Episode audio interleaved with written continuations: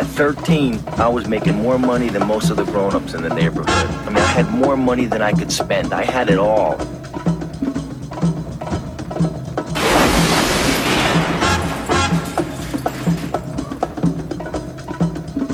One day, one day some of the kids from the neighborhood carried my mother's groceries all the way home. You know why? Was out of respect.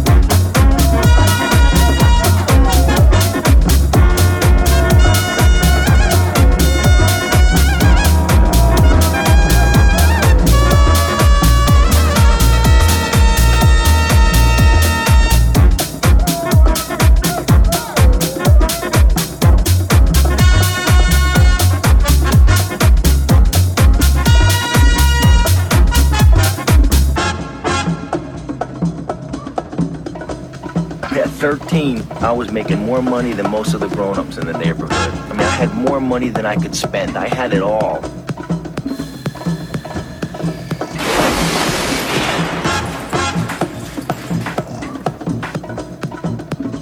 One day, one day some of the kids from the neighborhood carried my mother's groceries all the way home.